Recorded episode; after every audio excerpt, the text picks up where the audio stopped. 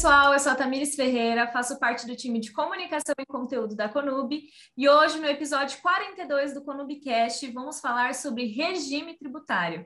Para isso, convidamos o líder da área fiscal e contábil aqui da Conub, Nogueira. Nogueira, fica à vontade, se apresente para os nossos ouvintes.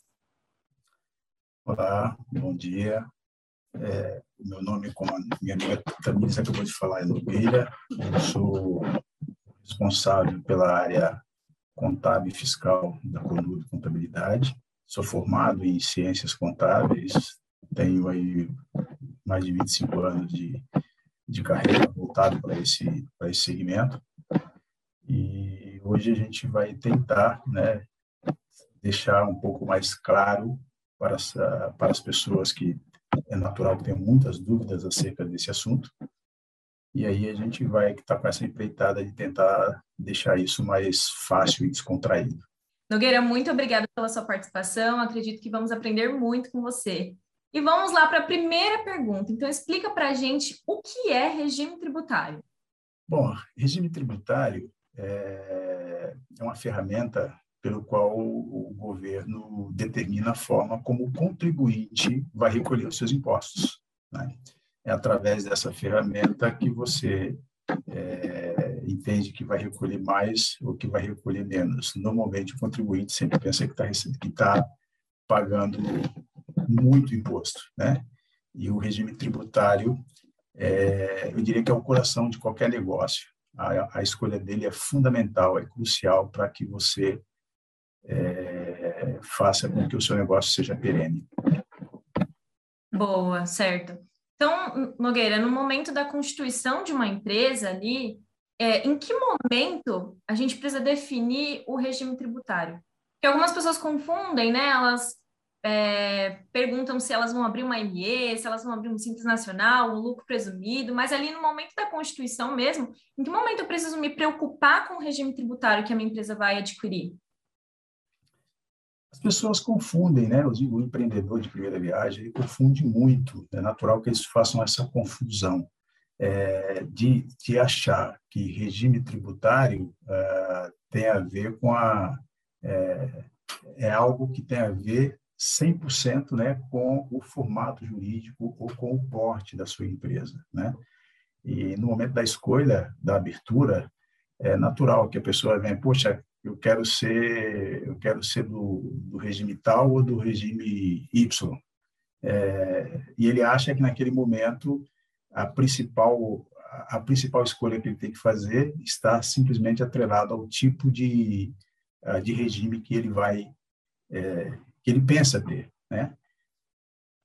Tem lá as suas relações mas nesse momento é crucial que ele faça a definição do tipo de negócio que ele vai exercer e também tem em mente que naturalmente isso já está, obviamente, é, tem em mente qual é o porte da empresa dele, porque com essas duas, com esses dois ingredientes, o regime tributário em algum momento passa a não ser opcional. O que é comum, né, que você vê às vezes a, a, o empreendedor vai abrir a empresa dele já fala assim: eu quero ser do simples nacional, ou eu quero ser do, do lucro presumido é, dependendo do porte da sua empresa, dependendo do seu negócio e dependendo do formato jurídico, da personalidade jurídica que você pensa em abrir, essa essa essa essa vontade dele de eu quero ser pode não ser opcional, pode ser obrigatório. Então pode ter um pouquinho de frustração ali, né? Porque às vezes ele vem na mente que eu quero ser do Simples Nacional, mas dependendo do negócio ele não pode ser do Simples Nacional, ele tem que ser obrigatoriamente de, de, de outro regime. Então, no ponto de partida, é, é, de fato o momento em que ele tem que sentar, avaliar e aí ver quais são as, as opções que ele tem, né? Para aí sim ele definir qual caminho vai seguir, porque senão já, já a frustração já parte do início, né? Boa, então primeiro ele deveria pensar no, no, tipo de empresa, no formato, depois no, no tamanho dela, no porte, pensar ali na sua atividade, né? Aí sim ele recorrer ao regime tributário. É uma boa. Exatamente. E quais são os regimes é, possíveis no Brasil? Quais são as opções de regime tributário que existem no Brasil? Bom, hoje nós podemos dizer que temos quatro, né? É, embora um deles seja seja discutível, embora um deles, eu, eu acho que no mercado aí os colegas definem como sendo e outros como não sendo. É, e esse que eu estou falando que é que é polêmico, né? Que as pessoas, é, a, o, os usuários, né? Os contribuintes é, mais, eu diria, mais calejados, né? E até os, os profissionais discutem se o MEI é ou não regime tributário. Na minha opinião, sim, tá? Então, quando eu falo que tem quatro, estou falando do MEI, que é um, tema polêmico, uh, o lucro presumido, o lucro real e o, o, simples nacional, que de simples não tem absolutamente nada, né? E, e, e o simples nacional, que é o que mais, acho que é, que é o mais conhecido e o mais usual no nosso país, e que é o que causa a sensação, às vezes, de que é o, de que é o regime mais favorável em termos de caixa. A gente depois pode falar um pouco mais sobre isso, mas em alguns momentos essa isso é mito, em alguns momentos isso não é tão verdade assim, né? Aproveitando então que você citou, são quatro opções, né? Conta para gente quais são as características de cada regime tributário desse, quais são as diferenças entre eles. Bom, cada um tem sua particularidade, obviamente, né? E, e basicamente resume-se não somente a, a, tipo de operação, mas também está é, lastreado no, no, no, volume de faturamento que você tem, né? Então, o MEI, por exemplo, ele, ele, ele tem um limite anual de faturamento para que você possa ser enquadrado no MEI, para que você possa abrir uma, uma empresa como, como MEI, é, atualmente de 81 mil reais ano, o que dá 6.750 reais mês. Né? Acima desse valor, você não pode mais é, permanecer no regime mês, você já passa é, para o simples, ou para o lucro presumido, ou para o lucro real, dependendo da, da, da, da, da situação. Né? Então, existe atualmente, inclusive, um projeto de lei no Congresso Nacional que tem aí a expectativa que para 2022, se isso for votado, né, é, de que esse, esse valor de 81 mil passe para 130 mil. E aí é um, é, um, é um, número expressivo, né? E, Não, com certeza. E a, e a vantagem do, do, do, do MEI é que você paga uma, você paga, vamos chamar de taxa, vai, você paga uma taxa fixa, independente se você vai faturar esses 6.750, limitado a 81 anos, ou se futuramente venha para 130 mil, né, que vai dar 10 mil e alguma coisa. É, hoje está em torno de 55 a 60 reais, mais ou menos, essa taxa mensal. E ela é independente, se você fatura ou não, você tem que pagar isso. E isso te traz o benefício para o microempreendedor individual da um deles, por exemplo, é a aposentadoria é, através da previdência social. Né? O próximo, vamos colocar na sequência, que é o, o Simples Nacional, esse é, é, para empresas que faturem até 4 milhões e 800 mil reais. E aí, é diferente do, do, do MEI, ele tem uma escala de alíquotas, de faixas de alíquotas, né? A Receita Federal é, criou isso lá em 2006, né? E ela estipulou, houveram várias mudanças ao longo desse tempo, mas atualmente ela tem é, faixas de, de, de, faturamento começando com 180 mil reais é, acumulados sempre nos últimos 12 meses até 4 milhões e 800. E aí ela colocou o que chama de anexos. Esses anexos é o que define o negócio, o tipo de negócio que pode permanecer em cada um daqueles anexos e que vai obedecer faixas de faturamento que variam de 180 a 4 milhões e 800. E aí, é, eu acho que o mais usual no mercado é que as pessoas sempre pensam em 6%, né? Hoje, os nossos clientes, inclusive, falam, ah, vou pagar 6%. É, que, na verdade, ele, ele pensa que ele vai pagar 6% e vai pagar 6% para sempre na verdade, é a partir de 6% para faturamento de até 180 mil e para um anexo específico, né, o anexo 3. É, o anexo 5, por exemplo, é a partir de 15,5. Então, tem, tem cinco anexos. 1 e 2 é comércio e indústria, e do 3 ao 5 é serviços. Né? E as alíquotas variam ali, é, e todos com, com faturamento inicial a partir de 180 mil. Então, à medida em que o seu faturamento avança, obviamente, que a sua alíquota também avança, né? E o próximo é o lucro presumido. O lucro presumido, como a própria expressão diz, né, lucro presumido, trata de uma presunção. É, você é, é como se você projetasse um, um lucro. Então, por exemplo, você é, tem um faturamento de mil reais e se você é de serviços, por exemplo, sobre esses mil reais aplica-se uma alíquota, uma, uma, é uma taxa de 32%, e sobre esses 32% aplica-se as alíquotas do imposto de renda e da contribuição social. Os demais tributos federais, como PIS e COFINS, incide direto sobre o, o faturamento bruto e o ISS também. Então, diferente do lucro real, o lucro real ele incide nas duas pontas também. Ele incide, só que não é presunção, é, é, é, é lucro propriamente dito e é, alíquota de alguns tributos direto sobre o faturamento e o imposto de renda e a contribuição social, diferente do lucro presumido, ele vai na última linha do resultado. Ou seja, deu lucro, eu vou pagar imposto de renda e contribuição social deu prejuízo, eu não vou pagar imposto de renda e nem contribuição social. E aí existem algumas regrinhas para você permanecer em cada um deles.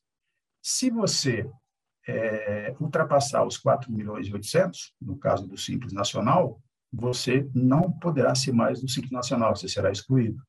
E aí você vai optar, se você pudesse encaixar, obviamente, você vai optar ou pelo lucro presumido ou pelo lucro real. É, a mesma coisa é o MEI, né? Se você ultrapassa os 81 mil, você também não pode permanecer no MEI, você será excluído e aí você passará a ser do Simples Nacional, e dependendo do seu interesse, também você passa a ser do lucro presumido ou do lucro real. E normalmente as principais características aí são o faturamento, apesar que existem também, é, vamos chamar de itens impeditivos referentes a atividades. Por exemplo, no, eu não posso ser do Simples Nacional se eu for uma instituição financeira, um banco de investimento, né, uma caixa econômica. Essa, essa atividade por si só não permite que você esteja no Simples Nacional. Da mesma forma, esta mesma atividade também não permite que você seja do lucro presumido. Então, você obrigatoriamente tem que ser do lucro real. O faturamento, por exemplo, se você ultrapassar, você já é uma empresa aí de um porte razoável, e você ultrapassar o faturamento é, de 78 milhões, você não pode ser, obviamente, nem simples nacional e nem lucro presumido. Você tem que ser, obrigatoriamente, um lucro real. Então, existe uma série de características que é, vão de encontro com, a nossa primeira pergunta lá na hora de abrir uma empresa, né? Eu chego e falo, ah, eu quero ser do Simples Nacional, eu quero, vou lá, vou para o lucro presumido. Espera aí, porque dependendo do teu negócio, e dependendo da tua expectativa de faturamento, não se trata de uma opção, e sim de uma obrigação. Você vai ou direto para o lucro real ou vai ou direto para o lucro presumido e assim e assim por diante. Nossa, então tem bastante diferença entre eles, né? Vantagens, desvantagens.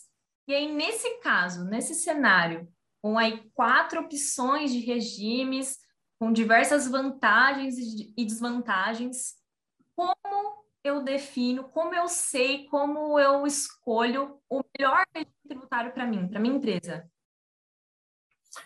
Então, isso tem que ser muito bem pensado, né? É, e você pode fazer isso durante a abertura da sua empresa, obviamente, e durante a existência dela já, né? Porque você pode, inclusive, é, fazer opção, quando se tratar de opção em si, é, da troca de regime né? porque às vezes no, no, no, no, Simples Nacional, por exemplo, ela vai de 6, vamos falar do anexo 3, né? Ela vai de 6% até 30 e alguma coisa de alíquota é, cheia. porque o cálculo do Simples Nacional, não vamos nos estender aqui realmente em matéria de, de, critério de cálculo, mas o cálculo, de uma, de uma forma geral, ele se assemelha à tabela progressiva do imposto de renda da pessoa física. Então, tem o que a gente pode chamar de alíquota cheia e de alíquota efetiva, porque existem valores a, a, a deduzir disso. Só que, dependendo do seu faturamento, ao avançar de 180 mil até 4 milhões e 800, pode ser que no Simples Nacional você já esteja pagando uma alíquota maior do que você pagaria pelo lucro presumido. Então, é, é, e como que se descobre isso? Bom, na, na abertura, é, isso obviamente tem tudo a ver com o, o, o, seu orçamento, com a sua previsão, com a sua expectativa de geração de receitas que vai acontecer ao longo de, de tempo X que você vai determinar. Baseado nessa sua expectativa, e desde que o seu negócio permita que você faça uma opção, porque pode ser que não seja opção, seja obrigatório, né? E aí não tem o que se fazer. É, é possível, naquele momento, definir, falar, cara, apesar de estar na sua cabeça que o Simples Nacional está marcado lá 6%, está comprovado aqui que não é o melhor caminho para você. O melhor caminho seria o lucro presumido. Está certo que aí também tem uma, uma, uma, uma grande jogadinha que tem que ser levada em consideração. No Simples Nacional, quando a gente está falando do, dos anexos de serviço de uma forma geral, né, normalmente não se paga a, a famigerada contribuição patronal, que é o INSS, 20% sobre o salário que você de um funcionário que você contratar. Então você já entra de cara pagando 20% sobre isso. Isso você não paga no Simples Nacional. No lucro presumido e no lucro real, você passa a pagar isso. Então, você tem que levar em consideração não só o volume de receita que você terá, mas também o volume de contratação de pessoal CLT que você almeja contratar para que o seu negócio é, gire normalmente. Então, dependendo se essa carga é muito grande de contratação de funcionários, é, pode ser que seja melhor ficar no, no Simples Nacional do que ficar no lucro presumido, né? Porque no Simples Nacional, apesar de você não pagar esses 20%, mas se você não é do anexo 3, que é os 6% que, que, que a gente falou aqui, e se você é do, do anexo 5, estou falando de serviços, você sai de uma alíquota de, de 6%, a partir de 6%, né, uma alíquota inicial, para uma alíquota inicial de 15,5%. Só que aí o governo fala o seguinte: olha, eu vou, é, para fomentar o emprego, quando você está no Simples Nacional, no anexo 5, pagando uma alíquota é, inicial de 15,5%, eu te dou o direito de você pagar uma alíquota de 6%, ao invés de pagar 15,5%. Para isso, você tem que contratar pessoas e quando essa a, a, a somatória das despesas com essa folha de pagamento for maior é, foi igual ou maior que 28% do total do seu faturamento, também acumulado dos, dos, últimos dois meses, o que se deu o nome de fator L, eu permito, eu, governo, permito que você saia de uma alíquota de 15,5% para uma alíquota de 6%. Então, é uma baita economia, né? É, e aí passa, pode passar a ser, a ser vantajoso, né? Então, mas é algo que tem que ser muito bem pensado, é algo que tem que ser muito bem planejado porque não dá para pura e simplesmente tomar essa decisão na hora da, da, da, da, abertura sem ter qualquer sem ter qualquer ferramenta, né, qualquer algo que te dê a possibilidade de você tomar uma decisão mais acertada. No Sim. caso do, no caso do no caso do lucro real, é, ela passa a ser também mais vantajosa, né? No momento em que você é uma empresa, vamos chamar de pré-operacional, e que você, é natural que no início da companhia você não tenha aí uma, uma, uma geração considerável de receitas, né? É, até mesmo nem tenha, na maioria das vezes é zero, você só tem gastos, gastos, gastos. Então, passa a ser vantajoso porque você é, não paga imposto de renda, obviamente, né? Porque a sua última linha vai ser negativa. E, além disso, esse prejuízo que você acumula, você guarda ele para se aproveitar dele quando a sua empresa passar a ser é, uma empresa de geração de lucros, né? E aí desse lucro você consegue ir fazendo deduções desse prejuízo que você acumulou ao longo do tempo.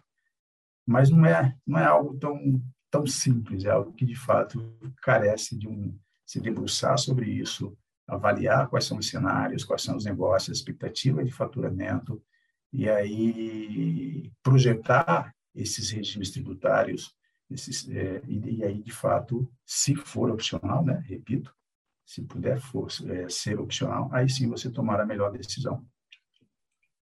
Sim, então, aproveitando né, tudo isso que você falou, uma pergunta muito feita é se é possível reduzir a quantidade de imposto que uma empresa paga. Então, você aproveitou e falou do, do fator R, ali do lucro presumido. É, Existem outras práticas que eu posso fazer em outros regimes também para reduzir essa quantidade de impostos? É uma pergunta, assim, é uma resposta muito esperada, na verdade, por todos os empreendedores. É possível, sim, e, e dentro da, da, lei, né? Porque quando você fala de redução de impostos, pensa-se um planejamento tributário é, que não se trata de sonegação, obviamente, né? Mas fazer aquilo que a lei me dá, as brechas que a lei me permite fazer, né? Que está atrelado à elisão fiscal, e se planejar muito bem em relação àquilo.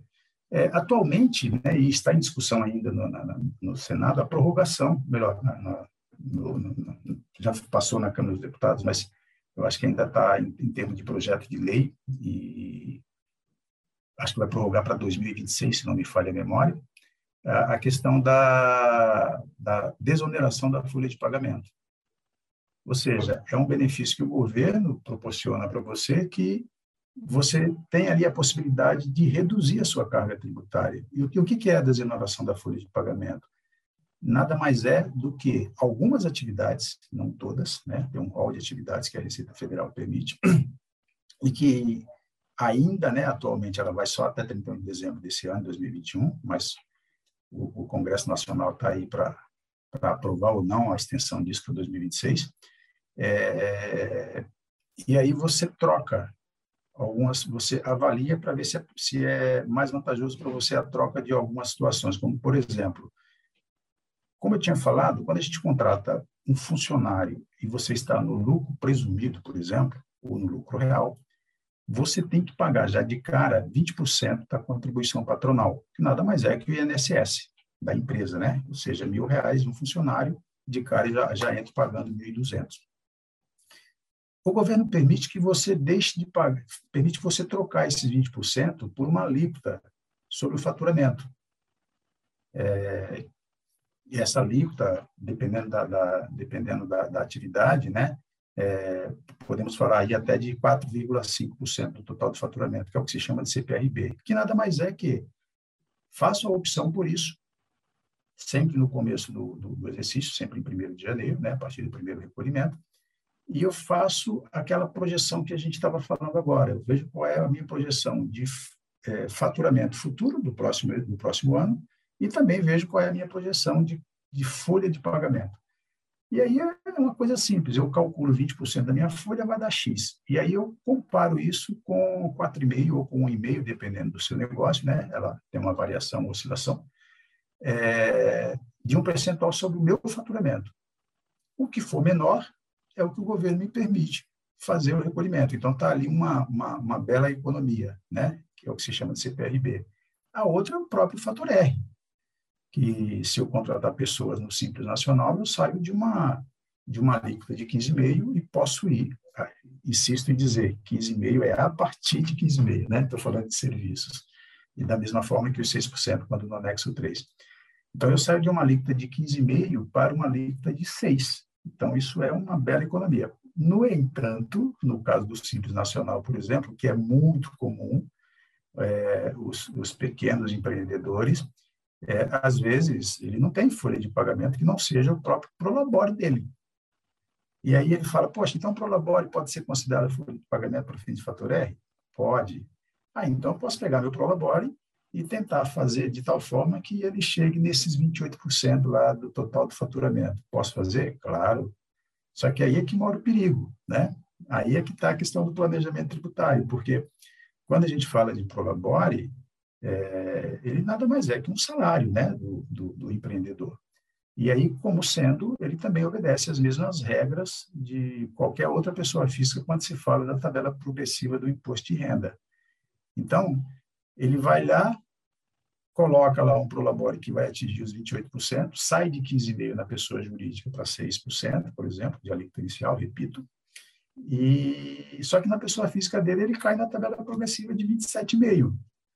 Então, ele ganha na pessoa jurídica, mas ele perde drasticamente na pessoa física.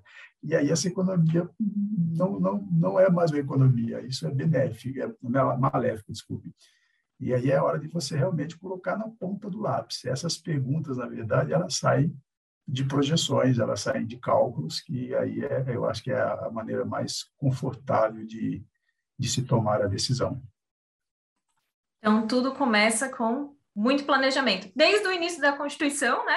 Como a gente falou, até a melhor escolha, até o desenvolvimento do negócio, até a redução de custo, tudo se baseia num, num bom planejamento, né, Nogueira? Isso aí, é, é eu acho que na, na, na, hora da, na hora de você, o, o, empreendedor ele é um ele é um guerreiro, né? Porque é, Com na certeza. hora de que vamos dizer que a criança está nascendo ali, né? A empresa está nascendo, e já nesse momento, o cara já tem que tomar decisões de sobre sobre coisas que inclusive na maioria das vezes sequer o cara ouviu falar, né? É, poxa, lucro presumido, mas que cáspita é lucro presumido? Que cáspita é simples nacional? Simples nacional, e aí eu entende-se que seja a coisa mais simples do mundo e na verdade não é, porque fator R, por exemplo, é, é, é um, é um bicho que gera muita confusão na cabeça dos, dos empreendedores. E não só confusão, né? Gera, às vezes, essa falsa expectativa de que se eu, eu vou ter uma economia, só que, na verdade, na minha pessoa física eu acabo me ferrando, então não tenho noção disso. É, também venho com a expectativa de falar assim, é, mas eu posso escolher o, o, o, Simples Nacional, posso escolher o lucro real, eu posso escolher o lucro, o lucro presumido, quando, na verdade, isso não é 100% verdadeiro, porque existem situações que, que não é opcional e sim obrigatório.